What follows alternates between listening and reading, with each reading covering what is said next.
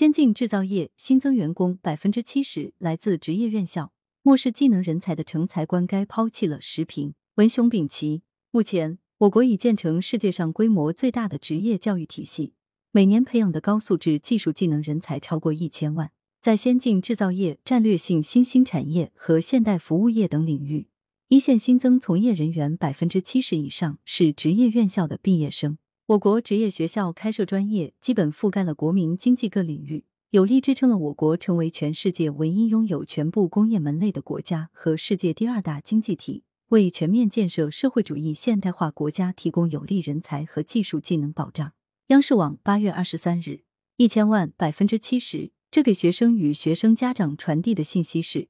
虽然不少学生受学历社会的成才观影响，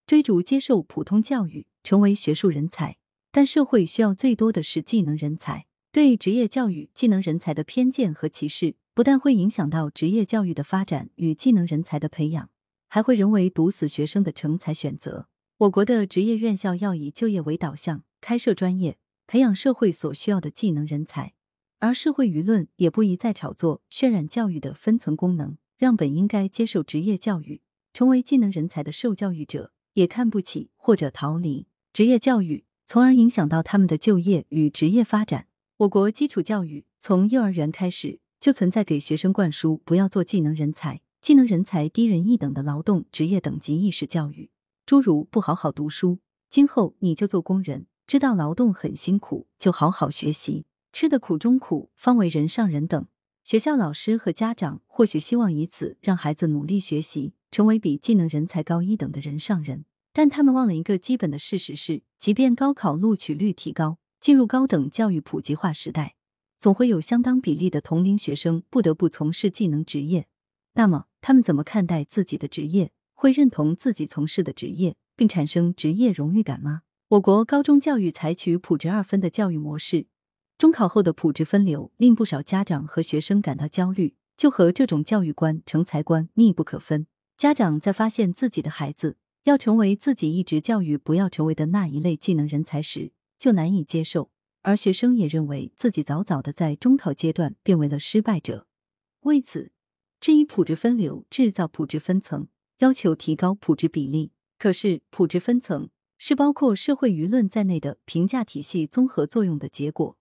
或者说，社会舆论看不起职业教育，是阻碍职业教育发展、学生选择职业教育的重要因素。而就是提高普职比，如果社会对职业教育的认同度不高，也无法消除家长的焦虑。据教育部公布的数据，二零二一年我国的普职比为六点五比三点五。可是各地中考中，家长们的普职分流焦虑还是现实存在。社会需要更多技能人才，大比例的受教育者注定要从事技能工作。这就需要反思崇尚学历、漠视技能所带来的对发展教育与学生成长成才的负面影响。一方面，这会影响我国整体教育形成合理的人才培养结构，不少本应该进行职业教育的院校偏离职业教育定位，而以学历为导向办学；另一方面，就是适合学习技能的学生选择接受职业教育、学习技能，都往往出于无奈，是不能进入普通院校，退而求其次的选择。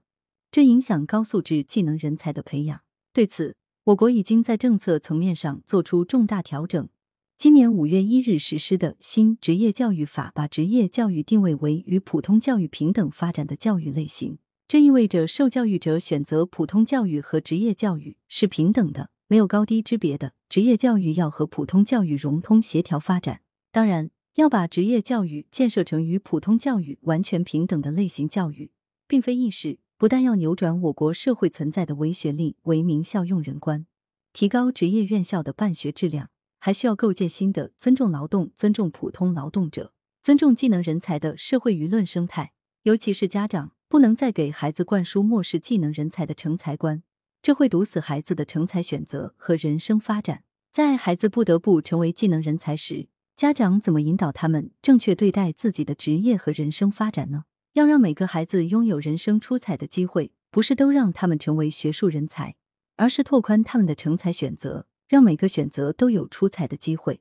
作者是知名教育学者，羊城晚报时评投稿邮箱：wbspycwb 点 com。来源：羊城晚报羊城派。图片视觉中国，责编张琪、江雪源，校对彭继业。